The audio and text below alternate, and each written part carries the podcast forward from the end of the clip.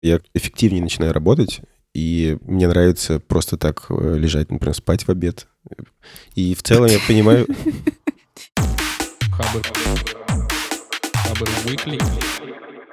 Всем привет, вы слушаете подкаст Хабр Weekly. Мы раз в неделю собираемся, чтобы обсудить интересные посты, которые вышли на Хабре за неделю. Э, сегодня в студии я, Далер Лиоров. Точнее, не в студии, мы записываем э, снова это все по домам. Вот. Сегодня... Виртуальной студии. Сидят по домам Далир Лиоров, менеджер Хабр карьеры. Я Аня, занимаюсь э, маркетингом на Хабре. Я Адель Мубаракшин, занимаюсь тестированием. А я Вань Звягин, главный редактор Хабра. Погнали. Угу. На этой неделе собирал э, пост о том, какие бесплатные э, крутые штуки появились в интернете для образования и для развлечений. И туда вошли курсы ведущих институтов университетов э, Москвы и Питера, э, всякие курсы на курсере и э, развлекалочки типа кинопоиска и ок, где можно посмотреть сериальчики. Так что заходите на Хабр, мы ссылочку, конечно, оставим. И рассказывайте нам, если вы чего-то учите новое на карантине. Пишите в чатик, интересно. Кстати, а вы что-то учите новое на карантине? Да, шведский язык. Шведский язык? Блин, ништяк. Сказала Адель, да, таким тоном. Скажи что-нибудь, скажи что-нибудь по-шведски. Скажи по-шведски, я тестировщик. И, не, я могу сказать, что я кталар инта свенска. О, Знаешь, класс. я не говорю по-шведски. Блин, прикольно, звучит хорошо. Да. А я, я пока ничего не учу, но я зато крашу балкон, и получается пока что вроде ништяк. Там вот куча растений. Я думаю, что я тестировщик будет Ягаран QA. Гаран? Як Гаран. Что такое Гаран? Як — это я, Ар — это это, NQA — понятно. Э, я как-то mm-hmm. более системно решил подойти к прокачке своих навыков. Э, ничего нового я не учу, я просто стараюсь подтянуть себя в менеджерских каких-то навыках и в дизайнерских. И просто выписал себе список, по частям поделил как-то и стараюсь их читать сейчас, осваивать. Там про интерфейсы, про там, переговоры, планирование, все такое. А ты, Аня? Я пошла проходить э, курс на Тинькофф журнале про инвестиции. Вот. Очень прикольный mm, курс. Он там... Самое время. Да. Нет, ну на самом деле, наверное, сейчас правда самое время. Я, как и человек, прошедший э, два урока по пять минут, то есть трушный инвестор, теперь диванный, готова вам сказать, что самое время. И во что куда инвестировать-то?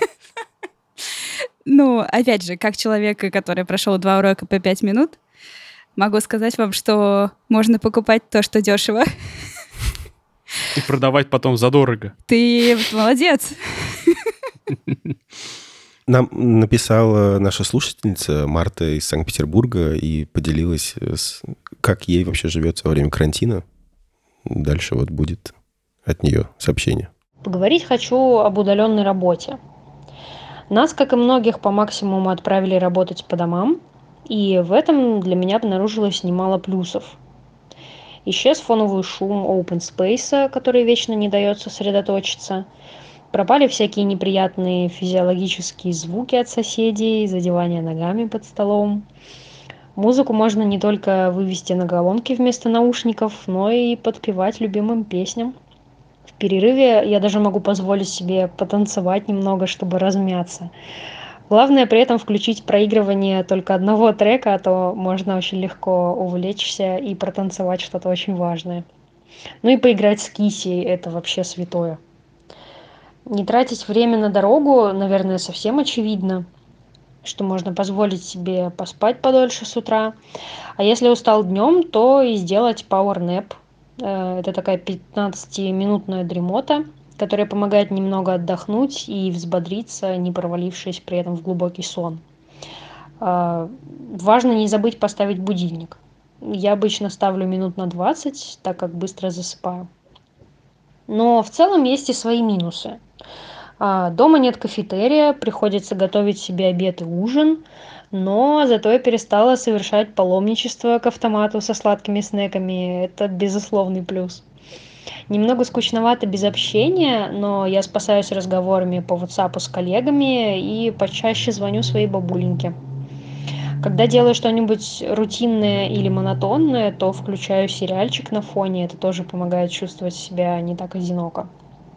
Запускать на компьютере с утра программу удаленного доступа, а не какую-нибудь игрушку, помогает заявочная система. Я работаю в саппорте, а, и необходимость отправлять руководителю список обращений ежедневно. Ну и я люблю свою работу, хотя юзеры подбешивают иногда, такое тоже бывает. А, мой отдел раскидан по разным городам и часовым поясам, поэтому сейчас я не чувствую себя сильно оторванной считаю карантин тестовым периодом и вообще подумываю о полном переходе на удаленку в дальнейшем. Раз уж мы заговорили про шведский, да, и Адель э, мы тут перед подкастом перетерли, и он, в общем, готов поделиться своей восхитительной и э, одновременно трагичной историей для всех. Так что, Адель, Давай. жги. Ну, ни для кого, наверное, уже не секрет, что я увольняюсь из Хабра, и меня пригласили на работу в Швецию. И ничто не предвещало беды, когда мы в январе вообще это обсуждали, но вообще с течением развития этого коронавируса у меня становились все более и более круглыми глаза. Я не успевал просто обалдевать от всей этой ситуации. Началось все с того, что сначала закрыли границу э, сами шведы, и сейчас, даже несмотря на то, что у меня есть разрешение туда приезжать, я там, у меня как бы есть вид на жительство, меня они туда все равно не пустят. Буквально два часа назад мы выяснили, что Россия закрывает все авиасообщение со всеми странами, и мы просто находимся... Я лично сейчас нахожусь прям в капкане. Я уже уведомил своего хозяина своей квартиры, я вынужден съехать. Я не знаю, что сейчас сделать с Хабром, потому что в целом я поговорил с нашим техническим директором. Он в ситуацию вошел и готов пойти навстречу, но вообще вся эта ситуация с коронавирусом, конечно, бьет по нашей, по моей и по психике моей жены очень сильно. В общем, держитесь там, ребят. Да и ты, главное, держись. Ну и мы, мне кажется, мы очень рады, что ты еще на некоторое время останешься с нами. Это очень приятно. Да. Ну, хотя бы удаленно я с вами пообщаюсь, это точно. Да, и надеюсь, что... А ты будешь подкаст с нами писать? Вот Даже когда ты переедешь в Швецию, ты будешь писать с нами подкаст оттуда. Это не вопрос, да? Это прям приказ. Это желание. утвердительным тоном это произнес. Я постараюсь сделать все возможное для того, чтобы быть способным писать подкаст. Это точно. Ура! Может, расскажи еще тогда сразу немножко, как это получилось-то? Мне кажется, это вообще самая горячая тема у нас обычно на Хабре, все эти статьи о том, как я уехал туда, я уехал сюда, а тут прям живой, живее всех живых человек. Ну, для начала я хочу сказать, что я записываю вообще все этапы всей этой ситуации, и, скорее всего, по итогу разражусь каким-нибудь постом со всеми деталями, потому что это надо зафиксировать. Я думаю, с такими большими проблемами еще никто не увольнялся. Э, всемирными. А вообще, на самом деле, сама история довольно прозаичная. Я, ну, скажем так, я могу похвастаться хорошим знанием английского языка, я свободно в целом на нем говорю, хотя и не особо уверен, но в целом этого достаточно, чтобы проходить интервью, и я буквально, наверное, с осени прошлого года э, нормально оформил профиль в LinkedIn и активно, буквально, ну, там, не знаю, раз за 3-4 в неделю, короче, проходился и откликался на все подряд. Ну, не на все подряд, а на то, что мне нравилось, окей. И да, так получилось, что я прошел, наверное, с десяток, даже больше разных интервью, в том числе и в Google, и в Amazon я проходил интервью, и, в общем, никому я не понравился, но очень неплохо, скажем так, э, набрался опыта вообще прохождения интервью. И, видимо, этот опыт мне как раз помог в декабре пройти собеседование в Paradox Interactive, и они согласились меня принять. Вот. А что было самое сложное? Какое было э, интервью самое сложное из, из тех, что ты проходил? А, самое сложное, наверное, было даже не техническое, а именно он-сайт, когда они меня позвали к ним в офис, чтобы с командой познакомиться. Вот mm-hmm. это прям волнительно, по крайней мере, очень было. Mm-hmm. Адель, мы на самом деле очень рады за тебя и очень грустим одновременно. Да, э, надеюсь и верю, что у тебя все получится переехать или хотя бы работать удаленно, например, начать. Если будет такая возможность. Спасибо.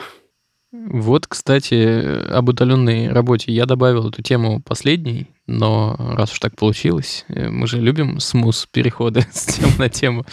Просто очень интересная статистика, я очень, очень люблю статистику.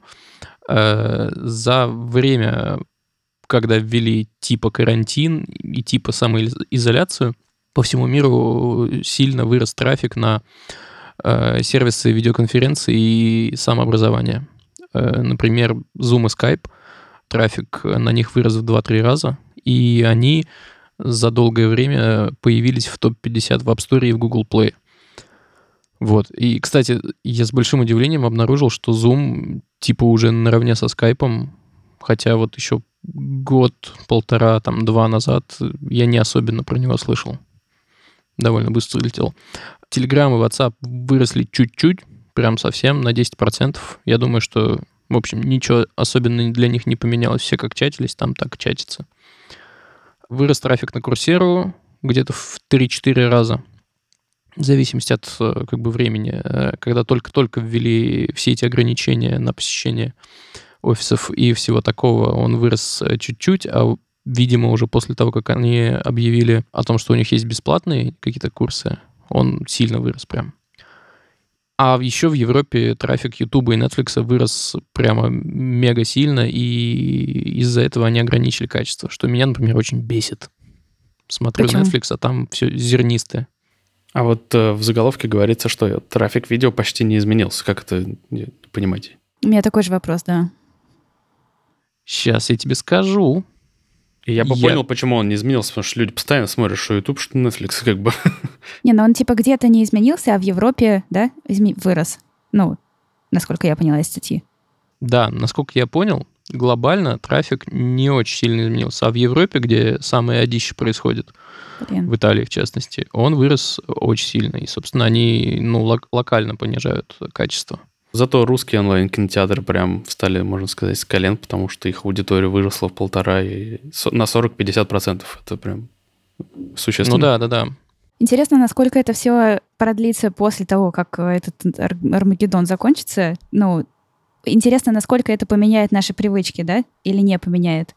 То есть вот эта вся аудитория, которая ломанулась там смотреть э, ОККО, она там останется после карантина или нет?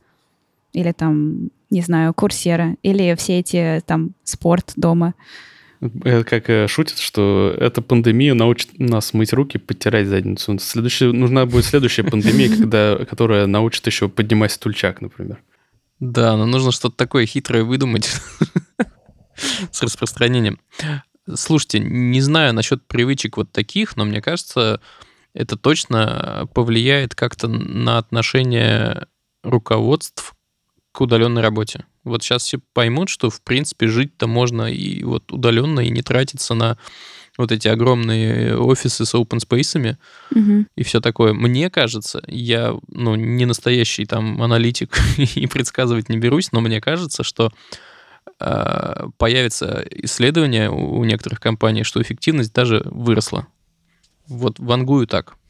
Что думаете? Но я не знаю, по себе, если судить, вам, вам кажется, что вы как-то бодрее стали из дома? Первая неделя была отвратительная. Сейчас я понимаю, что я как бы уже эффективнее начинаю работать, и мне нравится просто так э, лежать, например, спать в обед.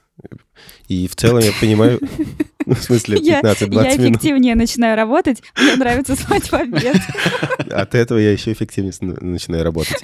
Ну, то есть я чувствую, как с каждым днем, конечно, моя эффективность увеличивается. Если бы я еще мог э, выезжать куда-нибудь э, за пределы своего района, я был бы счастлив, потому что я чувствую, что я из дома редко выхожу. Это, конечно, может как-то на здоровье влиять, что ли, не знаю, на психическом. Но работать я стал Спать точно в обед. Лучше. И это возвращает нас к китайцам, между прочим. Они большие молодцы в этом плане. Они Могут. спят в обед? Да, это, ну, типа, традиция такая, поспать в обед э, полчасика, и, ну, на тебя никто косо не смотрит, если ты там упал лицом на стол и дрыхнешь. Все, Я видел, что у них в офисах есть специальные места для того, чтобы быстренько прикорнуть. Да. Прикольно. Э, да, это вообще крутая тема. Диваны иметь, э, чтобы можно было спать. Блин, я очень долго засыпаю. Я бы не смогла так спать в обед. Мне кажется, мне потребовалось бы для этого типа 4 часа. чтобы поспать 15 минут. Блин, забавно.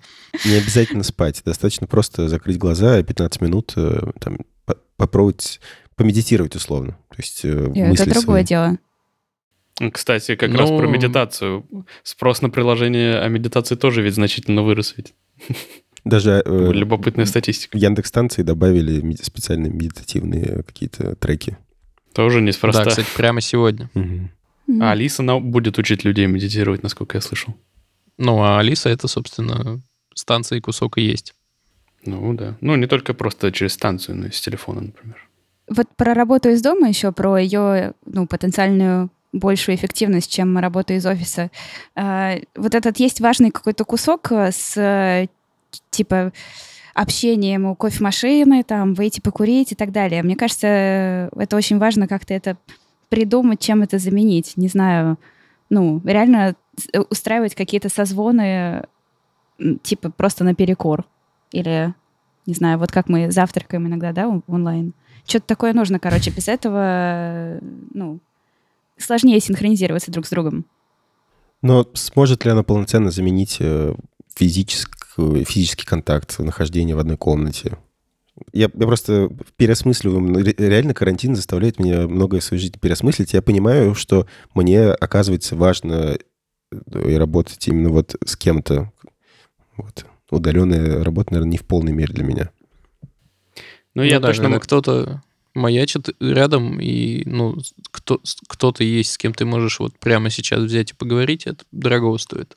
Ну да, я точно могу сказать, что, может быть, рабочие отношения не пострадают, но чисто дружеские могут. Мы же не часто с вами созваниваемся по причинам просто. Ну, ну в общем, да. Я, я еще, знаете, о чем подумал? Э, вот с появлением смартфонов э, и удобных мессенджеров мы постепенно отказались и от смс и тем более от звонков. А сейчас получается, что мы немножко назад откатываемся и переосмысляем вот это аудиообщение, э, и оно переходит mm-hmm. из тет-а-тет в такое, типа, в конф-колы какие-то даже. Так Причем странно. именно не только аудио, но еще и видео, да, чтобы видеть друг друга. Ну, потому что это как раз и сублимация типа офисного, сублимация офиса, эти конф-колы. Ну, короче, если э, делать некий вердикт, я считаю, что это не то. Надо живьем. Ну да, согласна, да. Ощущение не те, да? Угу. Ну, кстати, э, мы вот исследование на Хабр Карьере проводили недавно, э, и как раз опрашивали про удаленную работу.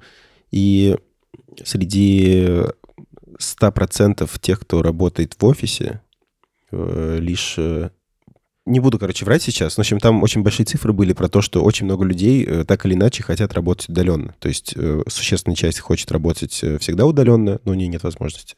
А часть сотрудников хотят хотя бы 2-3 дня в неделю работать удаленно, а остальную часть из офиса. Ну, то есть там внушительная часть опрошенных об этом сказала.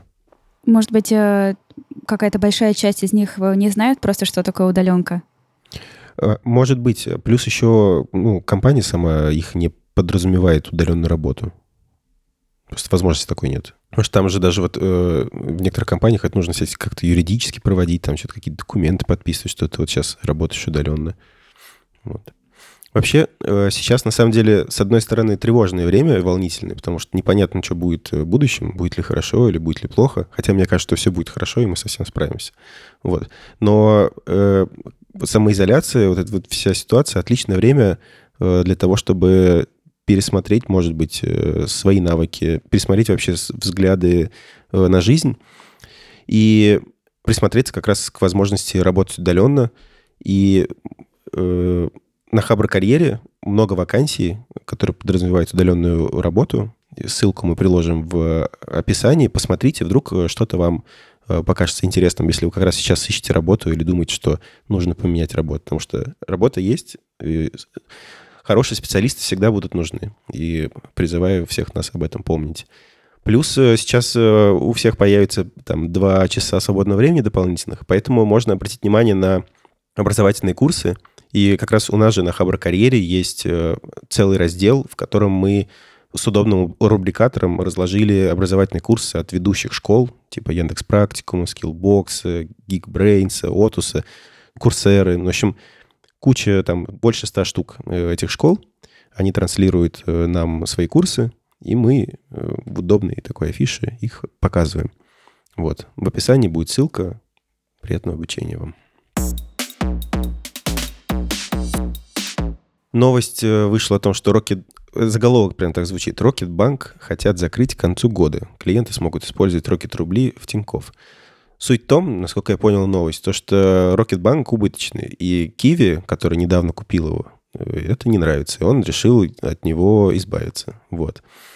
И хоть заголовок звучит, что Рокетбанк хотят закрыть к концу года, на самом деле вроде ситуация же не так обстоит. И он просто изменит какие-то условия свои тарифные, они будут менее привлекательными, поэтому часть клиентов, наверное, отвалится. Но там э, они продолжат работать с зарплатными клиентами, у них э, будут самозанятые, предприниматели. То есть не совсем он закрывается. Слушай, ну совершенно точно нельзя закрыть продукт, которым пользуются там, многие тысячи людей до сих пор и одномоментно. В любом случае это будет некий процесс. И там даже есть как раз вот эта история с тем, что Rocket рубли можно э, использовать каким-то образом в Тинькофф э, и все такое. Ну, короче, это точно не дело вот одного дня и даже, наверное, не месяца, а может быть и не года. Это все будет очень постепенно. А, я вот почитала интервью с э, их гендиром, и, ну, такое, на самом деле, очень она звучит обижена, что ли, не знаю. Похоже, что э, чуваки как-то слегка поссорились еще со своей командой, и команда не ожидала, что будет именно так э, с Рокетом. Э, но вот как получилось. И там основная мысль в том, что да, они не хотят э, ну, полностью закрывать э, Рокетбанк, но они хотят избавиться от всех э, клиентов, которые просто заказывают вот эти вот карты дебетовые. И получается, они хотят закрыть все B2C направление. Но они не могут, ну, просто взять там, да, все и отрубить, поэтому они делают это вот так э, жестко, очень сильно э, делая менее выгодные тарифы и э, с надеждой на то, что все клиенты просто отвалятся. И это прям вот, ну, прямым текстом так э, Гендир так и говорит, что вот такой как бы план у компании. А направление, которое, да, работает с самозанятыми, с зарплатными проектами, и, э, ну, вот это вот все с бизнесом они хотят оставить, потому что это выгодно. Ну, короче, такая история двоякая, да, потому что, с одной стороны, их можно понять, э, и если проект э, убыточный, то, ну, действительно, особенно на фоне там вот этого нового кризиса, да, от таких активов нужно избавляться. Но, с другой стороны, как-то очень жестко получилось и с командой, и э, с клиентами. Ну и да, еще, конечно, грустненько немножко, потому что Rocket был вот тем первым банком с человеческим лицом, который говорил с тобой, ну, не как там классический Сбер, где карту mm-hmm. там оформляли туда и езжайте, а как с нормальным человеком. Вот, мне кажется, Далер со мной супер согласен, он даже тезисы целые написал. Да, это я выписал, потому что они одни из первых, ну, вместе с Тиньковым э, работали без офиса, плюс они действительно на простом человеческом языке с тобой общались, вот всех эти лендинги, справка. У них, э, по-моему, самая первая была вот эта служба поддержки, которая разошлась на мемы, на цитаты про то, как они там по-свойски могли с тобой э, общаться. Вот. Ну и кэшбэк у них, по-моему, у одних из первых появился, пусть и в виде рокет рублей, которыми я так и не смог воспользоваться, к сожалению, поэтому я их сейчас вывел на Тинькофф. Вот. Вот, а расскажи, как это выводится и в каком там соотношении рокет рубли э, конвертируются в реальные рубли? В Rocket рубли, там, типа 3000, если у тебя накапливается, ты можешь ими компенсировать часть покупок. Вот. Э, с Тиньковым действует такое соглашение, что ты можешь получить э, свои Rocket рубли, но не больше двух с половиной тысяч. А у меня как раз там 2 200, что ли, вот так вот. Там они прислали письмо, в котором рассказывают про ситуацию, и там же вот говорят про предложение Тинькова. Переходишь по ссылке, и, в общем, нужно зайти в кабинет, подтвердить, что ты хочешь воспользоваться услугой. И суть в чем? Ты либо заказываешь карту, либо по текущей карте своей дебетовой должен э, потратить 10 тысяч рублей там, в течение скольких-то месяцев, ну, не позже августа. И если ты тратишь 10 тысяч, тебе потом возвращаются вот эти твои рокет рубли, но не больше двух с половиной. Но уже не рокет рублями, а нормальными Об, обычным, российскими обычными рублями. рублями, да. Угу. Звучит очень э, нормально, учитывая, что 10 тысяч э, там на несколько месяцев это как будто не такая большая сумма. Ну да. Главное, чтобы эти рокет рубли не плюсовались с обычным кэшбэком Тинькова, потому что там тоже есть лимит. Mm.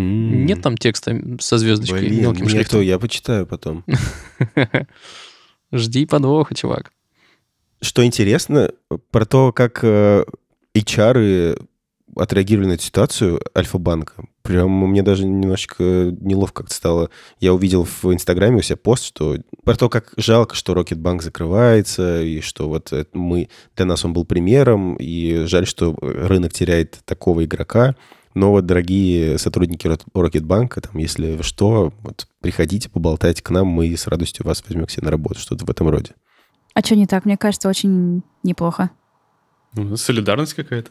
С одной стороны, да, но с другой стороны, непонятно, какая ситуация в Рокетбанке, точно ли...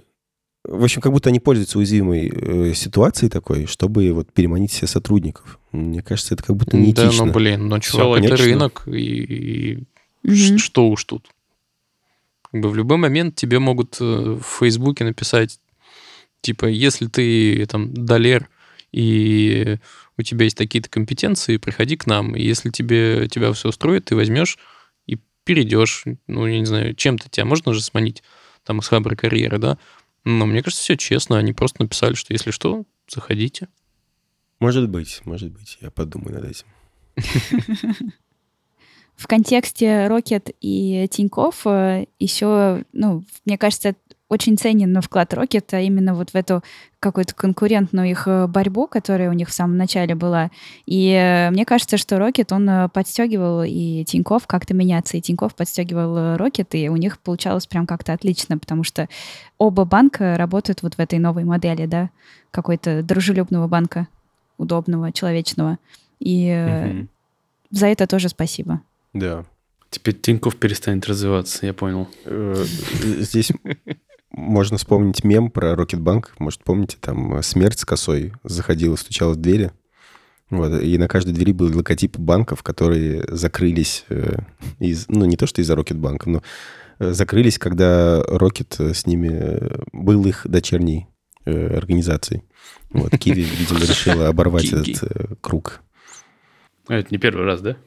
Был Интеркоммерцбанк, потом Открытие, вот, потом, э, по-моему, там еще какой-то был, может быть.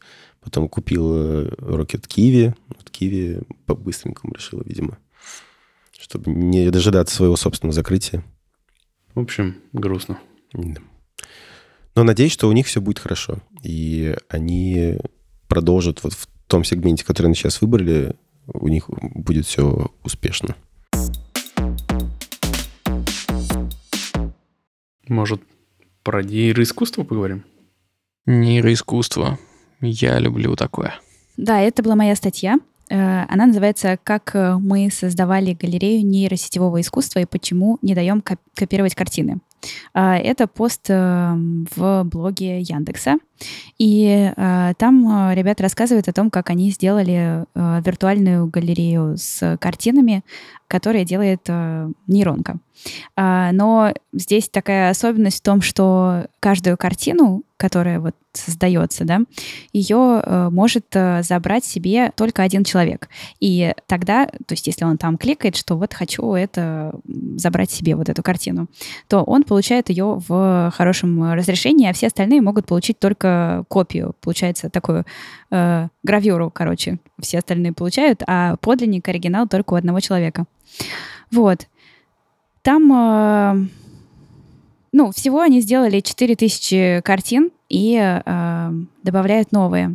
Но что здесь вообще интересно, в целом, ну, сама тема с тем, что нейронка делает, э, ну, картины, да, и вот смотрите, искусство это или нет, давайте отличим э, от, не знаю, произведений каких-нибудь настоящих художников, э, она не новая, но вот то, что они придумали вот эту тему с тем, что только один человек может как бы приобрести кусочек, да, это, это, ну, вот эту картину, а, это придает какой-то уникальности всему вот этому процессу.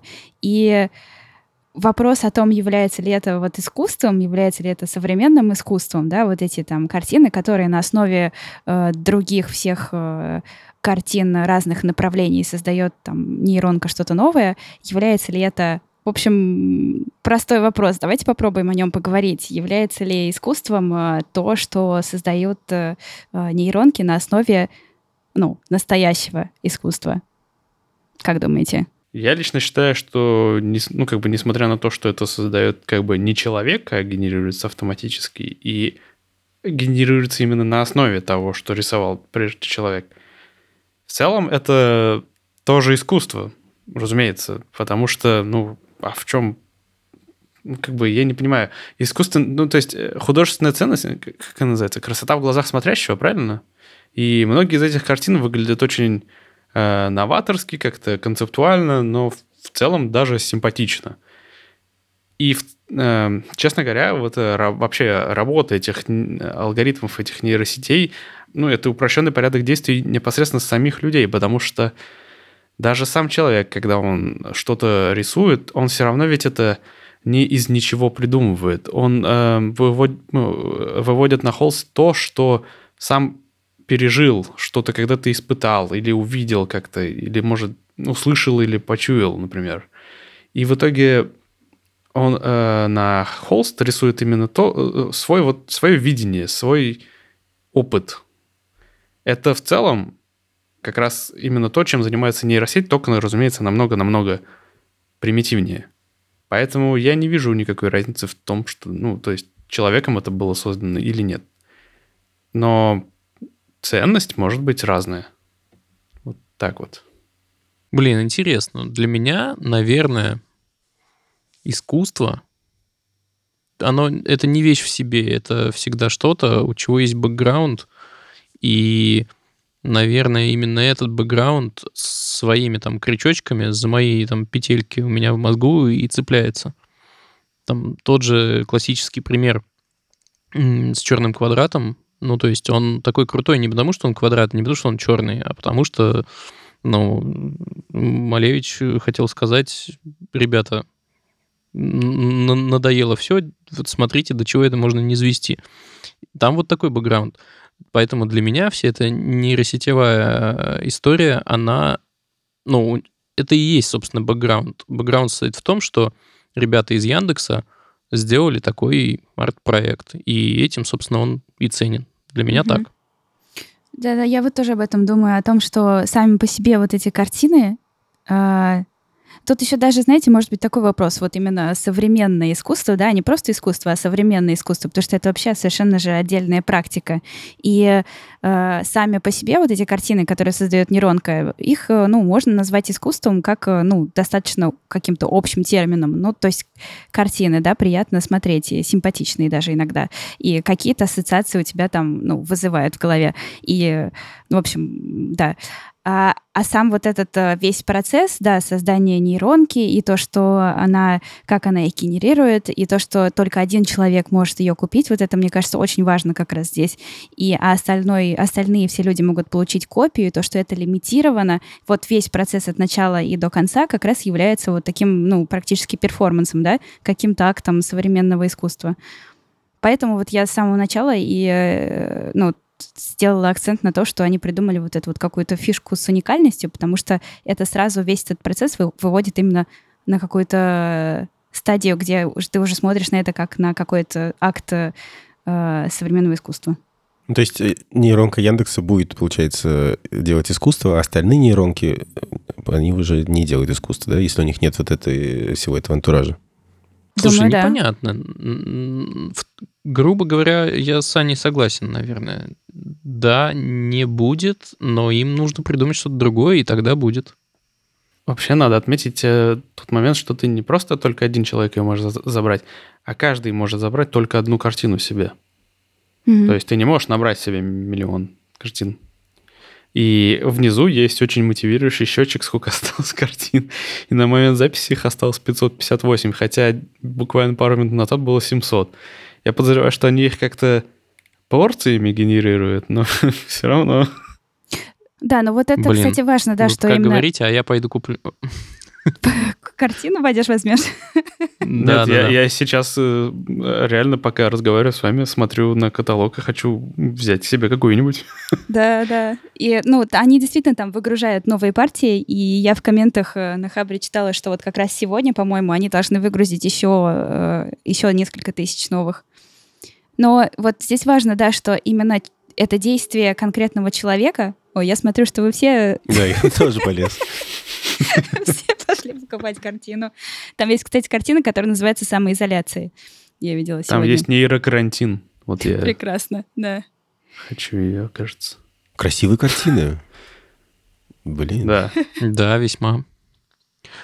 Ой, слушайте, а давайте замутим тест э, «Отличи э, нейросетевую картину от э, картины художника». А была же такая, был такой. Мгм. Но мы ну можем и что, сделать еще сделаем один, еще да. один? Давайте.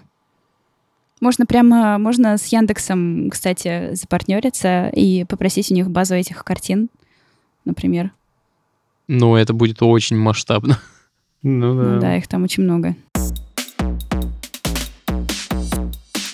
Я подозреваю, чья была новостюха про э, релиз Half-Life Алекс. Нет, не моя. Не твоя. Моя, я Нет. потому что очень люблю историю Half-Life. Вот именно сюжет. Я тоже была уверена, что это Адель. Ну ты удивил нас Ого, всех. Гошеньки. Как и в прошлый раз, когда я добавил эту новость про Half-Life тоже, не знаю, что здесь обсуждать, мне просто радостно, что это вышло. И в тот же день, как э, вышла, вышла игра, уже появились э, прохождения на Ютубе, прям вот э, как, как фильм можно смотреть. Я, он, оно там длится, по-моему, сколько, 16 часов, да, кажется? По, Ну, около того. вот, разделенное по, на несколько частей. И я посмотрел кусками, сразу посмотрел конец, и, в общем, очень круто, по-моему. Прям э, Ну, как, как кино можно смотреть. Честно говоря, прям мне зачесалось купить себе какую-нибудь VR-гарнитуру, но я пока держусь. А, Выглядит э, на совершенно другом уровне по сравнению с остальными VR-играми. Честно говоря, я верю, что вот э, кто как не Valve с подобными проектами будет этот VR двигать вперед. Надеюсь, что они не будут этим на самом деле злоупотреблять, потому что да, ну, вот на фоне новостей о том, что они решили спартнериться с Microsoft и выпустить скажем так, новый продукт э, VR. Я надеюсь, что у них удастся сделать это более массовым, он подешевеет, станет более доступным. Тогда да, тогда я понимаю. Но пока сейчас это удовольствие не дешевое, но очень, конечно, впечатляющее. И да, я посмотрел, чем оно заканчивается, и я просто в полном восторге. Да. Вот э, как раз ты говорил в прошлый раз, что смогут ли они сюжет э, продолжить так же, как, каким он был. Мне кажется, вполне. Мне кажется, смогли, да. Я, я рад за них. Вот. И мне кажется, я все серии Half-Life буду смотреть на Ютубе. Потому что, ну, э, э, либо, надеюсь, да, они там сделают это все подешевле. И та- там еще была офигенная история с тем, что учитель э, по геометрии провел там э, онлайн-урок для своих э, учеников на карантине. Мне кажется, это прекрасно. Потому что они Да, там, там- оставили в игре губку, да. Там есть механизм рисования маркерами на, стек- на стекле, и действительно, там можно рисовать все, что угодно. И Там круто Да. так совпало, что это город изолированный, по сути, потому что там э, армия, вот, на улице почти никого нет. И он там вначале говорит, что, ребят, вот сидим на карантине, смотрите. Ну, здорово, конечно. Только единственное, что меня смутило, это физика. Вот почему там физика падающих предметов такая? Ты кидаешь какой-то, ну, увесистый предмет, а он как э, картонка, например, падает. В чем прикол? Там же, типа, крутой движок. И они все так круто сделали, а почему вот именно физика падения такая? Адель, э, я сейчас на тебя смотрю. Я, я представляю, но, честно, не знаю, что, на что тебе ответить. Мне нужно...